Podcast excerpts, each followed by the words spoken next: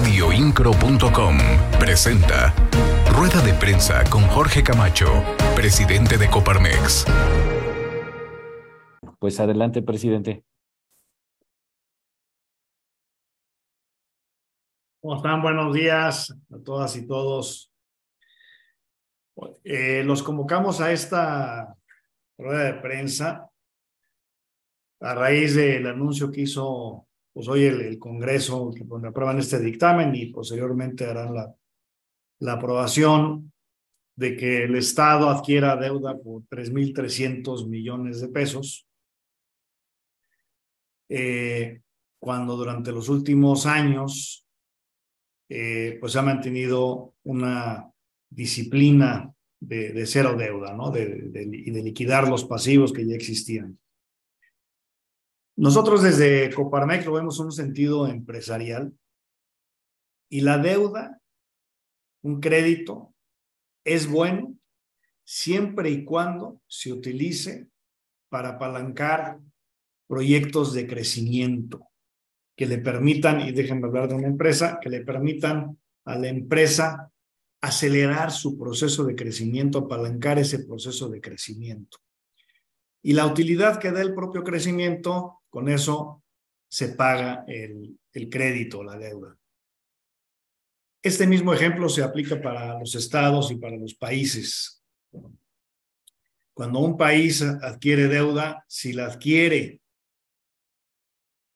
para apalancar su crecimiento es bueno. Si la adquiere para otras cosas que no sea apalancar crecimiento, que sea para pagar eh, gasto corriente, etcétera, eso no es bueno.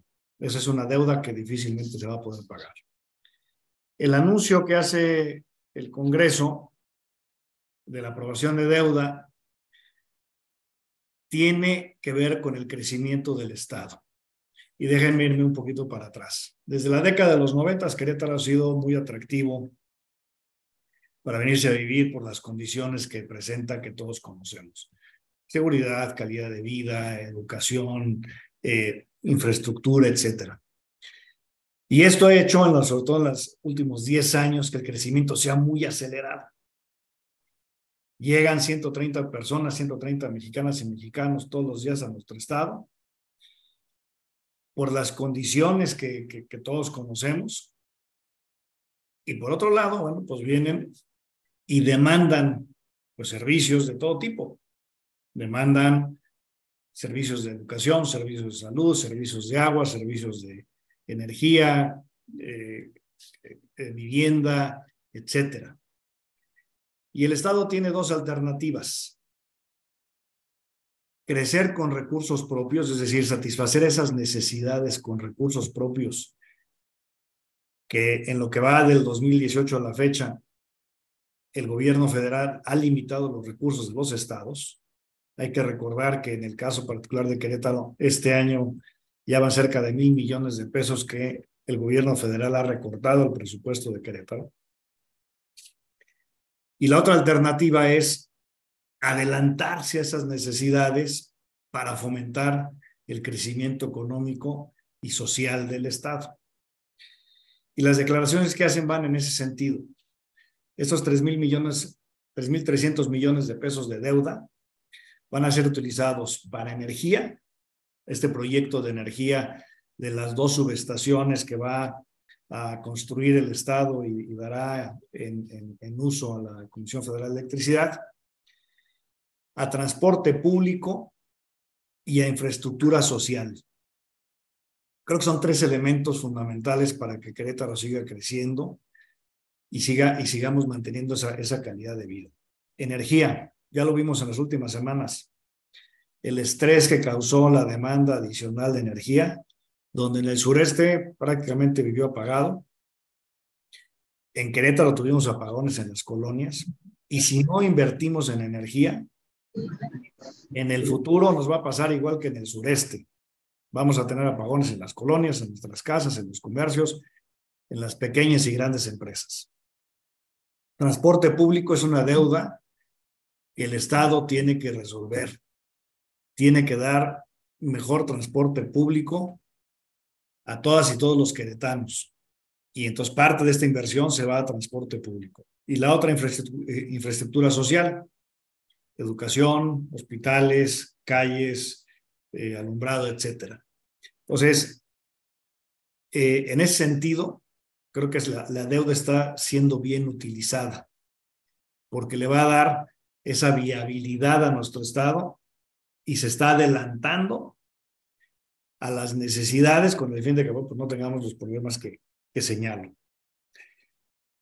Aquí hay, algo que quiero mencionar que es muy importante y, lo voy a sugerir al gobierno del Estado, el que se forme un consejo ciudadano para darle seguimiento a la deuda, a la utilización de la deuda que se vaya efectivamente a lo que el, eh, el Congreso del Estado está aprobando, darle ese seguimiento y también el pago de la misma, que el compromiso es que se pague en esta misma administración, que no le vemos mayor problema al pago, ya que este representa más o menos lo que se va a pagar cada año el 1.6%, 1.5% por ahí del monto total del presupuesto que recibe el Estado hoy en día y que va a seguir, que va a seguir creciendo. Entonces, no habrá problema del pago y con el mismo crecimiento eh, que, tiene el Estado, con la, recaudación de los impuestos correspondientes por ese, ese eh, crecimiento, esta, esta deuda se pagará. Pero bueno, volviendo al tema, vamos a, proponer la creación de un Consejo Ciudadano que le dé seguimiento, insisto, al, al uso de la, de la deuda, la aplicación de los recursos, el pago de la misma y bueno, pues que tenga la transparencia correspondiente eh, esta, esta, este crédito que el gobierno va, va a solicitar. Pues esto, esto, muchachos, creo que es, es, importante eh, comentarlo. Sé que genera dudas, suspicacias, particularmente porque, bueno, pues ha sido una política de otros gobiernos el, cero deuda. Sin embargo, eh, los países desarrollados, por ejemplo, eh, son los más endeudados. Y cuando hablamos de las deudas, por ejemplo, de, Estados Unidos, de, Europa, misma China, pues son montos que el propio país con su crecimiento va liquidando y entonces de esa manera van acelerando, aceleran el crecimiento, el desarrollo social, el desarrollo económico para su población. Y bueno, pues eso es lo que yo veo que, que aquí está haciendo el Estado y vamos a vigilar, pues entre todos, que eso suceda. Muchas gracias, presidente. Pues pasamos ahí al espacio de preguntas y respuestas. Si me pueden ir levantando ahí la manita virtual, eh, pues estaría muy bien. Empezamos con Luis. Luis, adelante. Luis Rodmund. Gracias, eh, Lenin. Eh, presidente Camacho, en esta propuesta de generar un Consejo Ciudadano, ¿en quién estás pensando? ¿Qué, ¿Qué sectores tendrían que formar este Consejo Ciudadano y cómo estaría vinculado si fuera este, de alguna manera observatorio nada más o fuera vinculante o tuviera como reglas mucho más eh, pues eh, obligatorias hacia la rendición de cuentas y transparencia del el pago y uso de este crédito. Mira, en principio sería observatorio para que fuera vinculante. Bueno, digamos, esto ya pasó por o pasará por el Congreso del Estado, entonces eh, yo te diría que fuera en un principio como un observatorio y quienes lo conformarían organismos empresariales, universidades y organismos, digamos, de la sociedad civil eh, no empresarial. Yo creo que en ese sentido, que estuvieran representados los tres sectores eh, y bueno, hacer, hacer una selección de quienes deberían de estar en este consejo, pero en esos tres sectores. Gracias, Luis. Vamos con Iván González. Adelante, Iván.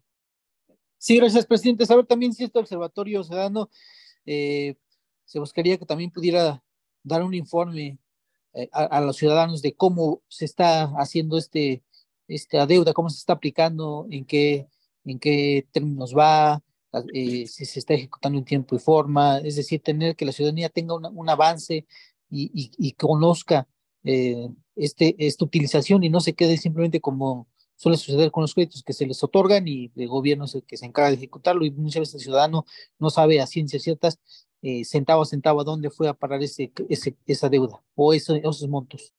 Sí, Iván, mira, eh, exactamente así como lo mencionas, la intención de este observatorio es para informarle a la ciudadanía, este observatorio tendría que hacer un reporte, vamos a pensar que fueran reuniones trimestrales cada tres meses de cómo se están aplicando los recursos, eh, el destino de los mismos, en fin, eh, y que tenga, que tenga esa transparencia eh, y que tenga la seguridad de que estos recursos, porque al final del día los recursos son de los ciudadanos, ¿no? Son, son nuestros impuestos, son este, las aportaciones, bueno, pues que hacemos todos de, el impuesto que pagamos, el ISR que pagamos en nuestras nóminas, lo que pagan las empresas, en fin, este dinero es nuestro y creo que tenemos eh, pues el derecho de, saber cómo se aplica. Y sí, Iván, eh, este observatorio tendría que dar una un informe eh, cada vez que se reúna de, bueno, pues qué está sucediendo con, con la deuda, ¿no? Cómo se está aplicando la deuda. Y se buscaría incluso que a lo mejor esta, este observatorio quedara plasmado en un futuro en, en, la legislación para que cada que algún, algún, ya sea el gobierno estatal o municipal, este, solicite este, estos endeudamientos, pues se pueda tener este observatorio y se garantice así en, la buena ejecución de los recursos públicos, incluso, ¿por qué no en un momento pensar en darle algunas facultades para poder iniciar procedimientos en caso de que aquellos que solicitan un endeudamiento pues no utilicen este recurso para lo que en un principio fuera planteado. Fíjate que es muy buena observación la tuya, Iván, que si estuviera en ley, eh, este observatorio, digamos que va a tener un, principio y un fin, ¿no? Es decir, sería para esta deuda en particular, ¿no? Eh, y una vez que, termine, que se termine de de pagar, de usar los recursos y pagar, bueno, pues en ese momento este observatorio tendría, eh, habría cumplido su función. Yo creo que lo que tú propones puede ser interesante para otro tipo de, de recursos, como ocurre en otros estados, donde hay, hay observatorios también muy específicos en ley y que sí son, como eh, mencionaba Luis, vinculatorios, ¿no? Eh, donde el propio Consejo toma decisiones sobre cómo se van a usar cierto tipo de recursos. Pero digamos que ese, sería, sería otro tema, es, otra propuesta. Aquí en particular, eh, pudiera estar en, en ley eh, para que pues tuviera la vigencia necesaria, que sería, bueno, pues cinco años, ¿no? Sería una vigencia de cinco años este observatorio que es el, el plazo en el que se va a terminar de liquidar la deuda. Muchas gracias, Iván. Vamos con Carlos Uriegas. Adelante, Carlos. ¿Qué tal? Buenos días, Jorge. Buenos días, compañeros. Eh, bueno, eh, preguntar un poco, porque seguramente van a poner algunas críticas y quizá dudas, pero hay una coincidencia, no podemos dejar de preguntar en el proceso que se está dando esta solicitud de crédito, pues también está arrancando un proceso electoral importante en el país, en el Estado. Eh, ¿Qué tan importante en ese sentido tendrá que ser ese observatorio para, revisar que el dinero vaya efectivamente para todas estas obras de infraestructura, ah, eh, como es el tema de que está planteando de energía, el tema de movilidad? Eh, ¿cómo, ¿Cómo hacer para que no haya esa, esa tentación de que ese recurso pudiera quizá usarse para otros fines político-electorales? No, mira, fíjate, Carlos, que yo no creo que, eh, o sea, eso, eso no va a suceder. Y te voy a decir por qué. Eh, para que un Estado pueda endeudarse, pedir deuda, hay muchos requisitos, muchas reglas de transparencia de la hacienda pública que, que deben de cumplir y que deben de observar. El Estado se ha caracterizado, y eso también tiene muchos años, de ser observaciones por las diferentes auditorías que se hacen al Estado. Si fuera el caso, brincaría de inmediato. O sea, la auditoría lo, detectaría de, inmediato, porque tiene que estar haciendo reportes constantes, etcétera. Entonces, eh, no lo creo. O sea, es más, yo te puedo asegurar que no, sería un gravísimo error, un gravísimo error si eso, si eso eh, pretendieran hacerlo. ¿no? E, es, muy claro para lo que se va a utilizar, ¿no? estos tres proyectos de, de, energía, de infraestructura social y de, y de transporte público, ¿no? Que es que este, pues digo, estos son necesidades imperiosas para el Estado. Eh, y además los vamos a ver todos, ¿eh? O sea, en el caso de transporte público, pues van a comprar unidades. Vamos a ver las unidades, ¿no? Eh, es decir, así como ciudadano va a haber visibilidad de ese recurso. En el caso de energía, pues vamos a ver la construcción de las subestaciones. Ahí las vamos a ver, ¿no? En el caso de infraestructura, pues igual, ¿no? Infraestructura educativa, hospitalaria, pues lo vamos a ver. Entonces, e, en ese sentido, yo te diría que hay también una transparencia, ¿no? Visual, vamos a llamarlo así, que tendremos los ciudadanos de, de, de poder palpar esos recursos, ¿no? Gracias, gracias, Jorge. Gracias, Carlos. Tienes otra pregunta, Luis. Adelante. Gracias, Lenin. Eh, presidente, eh, ¿por qué, la, por qué eh, esta propuesta, por qué esta idea de este eh, observatorio ciudadano? ¿Hay alguna eh, sospecha, inquietud o por qué surge esta idea ante un gobierno que ha dicho que ha sido transparente en el manejo de recursos? ¿Y por qué sale esta, esta iniciativa en, en este momento? Este, de, de, de, dónde surge? ¿Ha habido manifestación del sector eh, empresarial, de que no hay manejo eh, adecuado de los recursos públicos o por qué surge esta iniciativa? No, no, Luis, mira, yo siempre he creído y lo he dicho desde hace muchos años en la gobernanza. Eh, y este es un ejercicio de gobernanza. Este es un ejercicio donde ciudadanos y gobierno trabajamos juntos para un objetivo común. Y entonces este observatorio pretende eso, hacer un ejercicio de gobernanza donde podamos ver esta, este, la aplicación de estos recursos y también opinar, ¿no? Si bien ya están perfectamente etiquetados en el, en la, en la, en el transcurso, en la marcha, bueno, pues hacer ese, ese acompañamiento a gobierno, eh, así como lo hacemos en los consejos ciudadanos, que también son ejercicios de gobernanza, donde hay propuestas, donde hay seguimiento. Yo te diría que esto, esto eh, eh, obedece a lo mismo, un ejercicio de gobernanza donde juntos, sociedad y gobierno, eh, pues tomemos la responsabilidad de las cosas públicas en nuestras manos y creo que juntos somos mejores, juntos podemos hacer más. Eh, lo vemos en el caso de la triple hélice, Luis, que funciona bastante bien aquí en el Estado. Estado, universidades, empresas, trabajamos juntos y nos va mejor.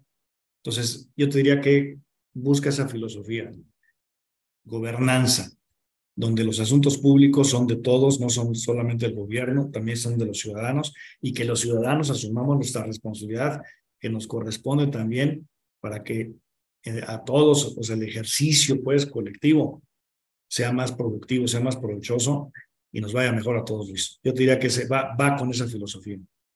¿No estará buscando Jorge Camacho ahorita ante su salida de Coparmex algún puesto de elección popular próximamente?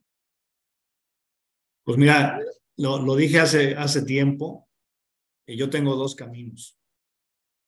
Eh, yo ya tengo cinco años en, en, en Coparmex a nivel nacional. Desde hace cinco años soy consejero nacional, soy miembro de la Comisión Ejecutiva Nacional soy presidente de un comité nacional en Coparmex y yo tengo, además de mi responsabilidad aquí como presidente de Coparmex, Querétaro, tengo esa responsabilidad a nivel nacional. Y por ahí eh, tengo un camino que he ido forjando de, eh, de política empresarial y de, y de hacer pues, por México a través de Coparmex. Ese es un camino. Si se abre la posibilidad de incursionar en la vida como servidor público, creo que también, también es interesante, sí me interesaría, y ese sería un segundo camino. A mí lo que me interesa pues es, es este servicio que doy y además participo en otros ámbitos donde eh, hago voluntariado. O sea, Coparmex es un voluntariado. O sea, Coparmex es, no, recibimos ni, este salario, ¿no? Es, es algo totalmente voluntario. Participo en otros voluntariados, es una vocación que tengo el, el querer ayudar a aportar. Entonces, si hoy lo hago desde la vida, desde el ámbito privado, si se puede hacer desde el ámbito público, también me interesaría. Muchas gracias, presidente. Tenemos una pregunta de Viviana Estrella. Eh, menciona, pregunta, buenos días respecto al Consejo, ¿cuándo se conformará? ¿La propuesta nace solo de Coparmex o hay otras organizaciones o dependencias involucradas? Bueno, ahorita es una propuesta de Coparmex. Yo creo que eh, esta propuesta pues habrá que darle forma, platicarla eh, con el gobierno del Estado y pues establecer acuerdos y desde luego que, que habrá que sumar otros organismos empresariales y como decía, eh, sumar a, universidades y sumar también a eh, la sociedad, otras organizaciones de la sociedad civil, digamos, no empresariales, ¿no? De otros ámbitos. Muy bien. No sé si haya alguna otra pregunta. Y si no, pues bueno. Sí, yo sí, yo sí. Adelante, adelante, Iván. Perdón.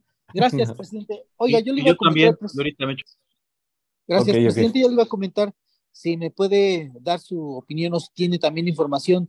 Eh, ¿qué, ¿Qué efectos eh, presenta para el sector industrial o empresarial el cierre de una carretera tan importante como la carretera federal 57, como el día de ayer, donde un accidente entre ocho vehículos, pues paralizó prácticamente esa vialidad y por prácticamente toda la mañana, parte de la tarde. ¿Qué representa económicamente para el sector empresarial? Y su opinión también sobre pues estas obras que se llevan y que van muy lentas, van tardías. Eh, ¿Cuáles obras iban? Las de las 57 que se van a ir por San Juan del Río, ah. que señalan que son las causantes también de, de que se registren esos accidentes, ¿no? Porque se frena el tránsito en una pendiente y pues eh, estas obras han solicitado que se avancen, que se concluyan, pero ahí siguen.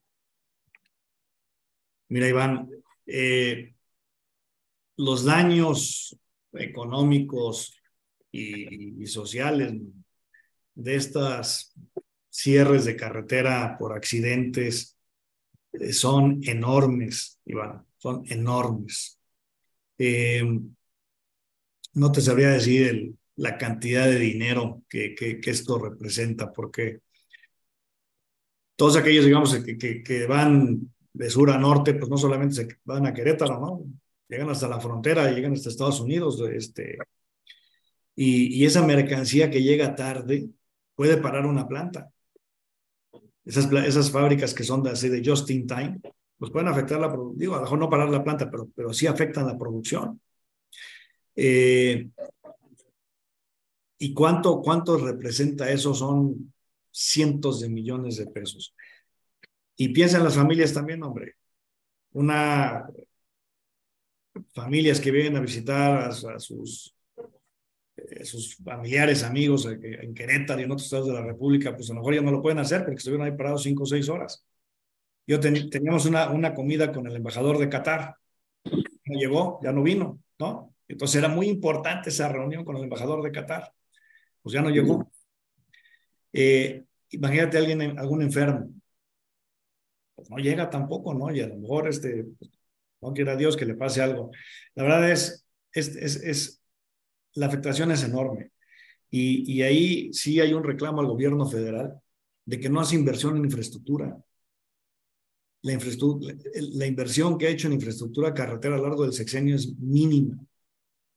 Y además de que es una gran, es una gran necesidad, es un detonador económico enorme, enorme.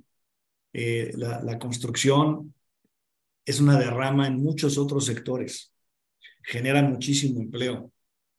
Entonces, sí es un reclamo al gobierno federal que en esta carretera, que es la más importante del país, pues no ha habido inversión, o sea, simplemente reparación, reparación, reparación de la carpeta asfáltica, y es permanente porque eh, por la cantidad de tráfico que pasa ahí, pues se deteriora muy rápido, y entonces es es un gasto enorme el que se hace por estarle dando mantenimiento a la carretera que no se va a terminar hasta que no existan otros carriles, hasta que no eh, se, se, se, digo, se, se pavimente con concreto y con un buen concreto, en fin, con todo lo que los ingenieros saben. Eh, la verdad es, este, es, yo creo que es un error, un error del gobierno federal, un error estratégico para el desarrollo económico y social del país, el no invertir en carreteras, porque esto lo vemos en la 57. pero yo te, eh, o sea, el resto del país está igual, ¿eh? Está igual. ¿Hay alguna solución, algunas alternativas para mejorar la movilidad y el traslado de mercancía a través de la carretera federal 57? No sé, está el proyecto del tren que ahí sigue parado. Y otra cosa, por ejemplo, con el, eh, con el embajador de Qatar, ¿qué se iba a platicar, por ejemplo, que, que ya no pues se pudo realizar? Mira, iba a ser este, conjuntamente con CEDESU, era, una convocatoria de, Marco del Prete, pues es, estar, es estar promoviendo al Estado y llegar a acuerdos de eh, fomentar las inversiones de estos países, en el caso particular de Qatar, pues presentarle al Estado, platicar del entorno empresarial, iban venían también empresarios, y es, y es esa labor que está haciendo el gobierno del Estado, que está haciendo Marco del Prete, de promover eh, las inversiones extranjeras en nuestro estado que son detonadoras de empleo, ¿no? O sea, con este crecimiento que estamos hablando de, las personas que llegan a nuestro estado requieren empleo y bueno, pues una forma de dárselo es a través de atracción de inversión extranjera. Entonces yo diría que ese era el objetivo de esta reunión. Muchas gracias, Iván. Pues nos queda tiempo para una última pregunta. Si alguien tiene otra pregunta o si no, cerramos aquí esta eh, rueda de prensa. Pues creo que ya justamente sobre la carretera. Muchas gracias. Ya preguntó Iván. Gracias. Ah, gracias, Carlitos. Gracias. Bueno, pues eh, te damos la palabra, presidente, para que cierres esta, esta rueda. Muchas gracias. Pues, eh, pues agradecerles aquí su, su presencia, eh, este, este posicionamiento que hace, que hace Coparmex sobre esta deuda, que es, creo que es un evento muy importante para nuestro Estado, como decía en un principio, eh, dado, bueno, pues el historial que se tenía y que eh, con la creación de este observatorio, pues creo que todos haremos este ejercicio de, de gobernanza a fin de que le vaya mejor a todas y todos en nuestro estado y podamos generar que al fin de cuentas es lo que le interesa a Coparmex, generar bien común. Así, así dice nuestro lema, generar bien común y eso es lo que, lo que nos interesa y lo que nos mueve. Muchas, gracias. presidente. Gracias a todos, gracias a todas. En breve les mando el audio. Saludos. Muchas gracias y gracias por sus preguntas muy buenas. ¿eh? Gracias. Gracias, presidente. Esperamos audio y video, Lenin. Gracias. Sí, con gusto. Gracias.